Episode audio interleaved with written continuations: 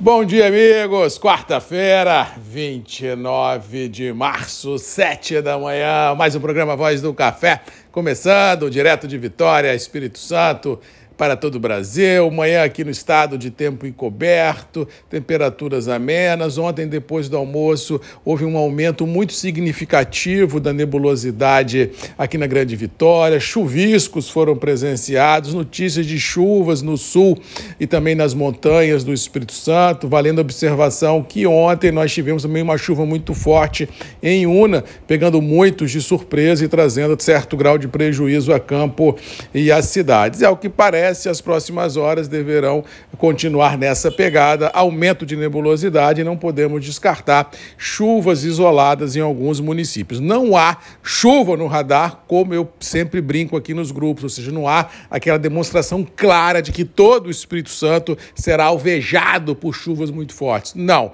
existe a possibilidade de sul, montanhas, região centro-serrana, alguma chuva isolada em função dessa frente que sobe no mapa pelo litoral do sudeste sudeste e a brisa que vem do mar. Mas no todo, sul, sudeste e sudoeste baiano não há previsão de grandes chuvas no radar, só mesmo pelo litoral em alguns municípios de toda a a, a, região. Com relação aos mercados, tivemos ontem um dia no mercado financeiro global até certo ponto tranquilo, com pequenas oscilações, com pequenas volatilidades, um pouco mais, um pouco menos, todo mundo digerindo as últimas informações que foram divulgadas no mercado na semana passada, de juros mundo afora, ou seja, não houve também nenhum fato novo na guerra da Ucrânia ah, com a Rússia, e assim, sem ter um palpite certeiro por seguir, os grandes operadores jogadores ficaram trocando figurinha e consolidando o atual intervalo. Agora, com relação ao dólar, se você lembra que eu disse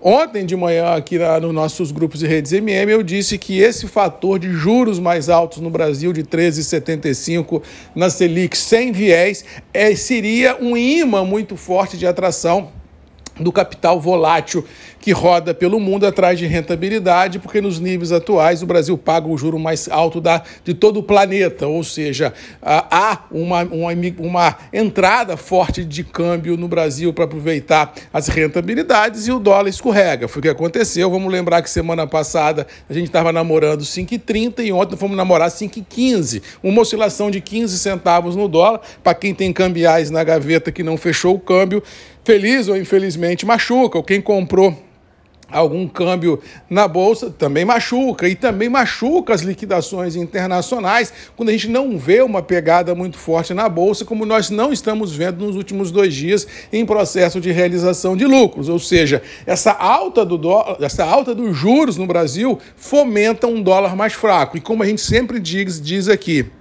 que a formação do preço do agro como um todo, ela é uma conjugação de bolsa, dólar e demanda. Os três têm que indicar no mesmo caminho para a gente ter uma validação de um processo consolidado de valorização das commodities agrícolas. E como o dólar escorrega e a bolsa patina, o mercado não consegue uh, romper as atuais amarras e fica nessa letargia mercadológica, nessa, lateralidade mercadológica que é presenciada uh, dioturnamente nos mercados. Não acredito no curto prazo em uma grande mudança, mesmo porque, como já disse aqui também anteriormente, independente do tamanho da safra, quando ela chega, ela pesa nas cotações, porque sempre tem um, um produtor mais apavorado aqui, outro ali que quer vender e acaba, ah, como diz o outro, colocando um café num momento não interessante no mercado e tendencia uma barrigada. Ou seja, se nós conseguirmos manter no Conilon e no Arábico os atuais patamares de preço dentro dessa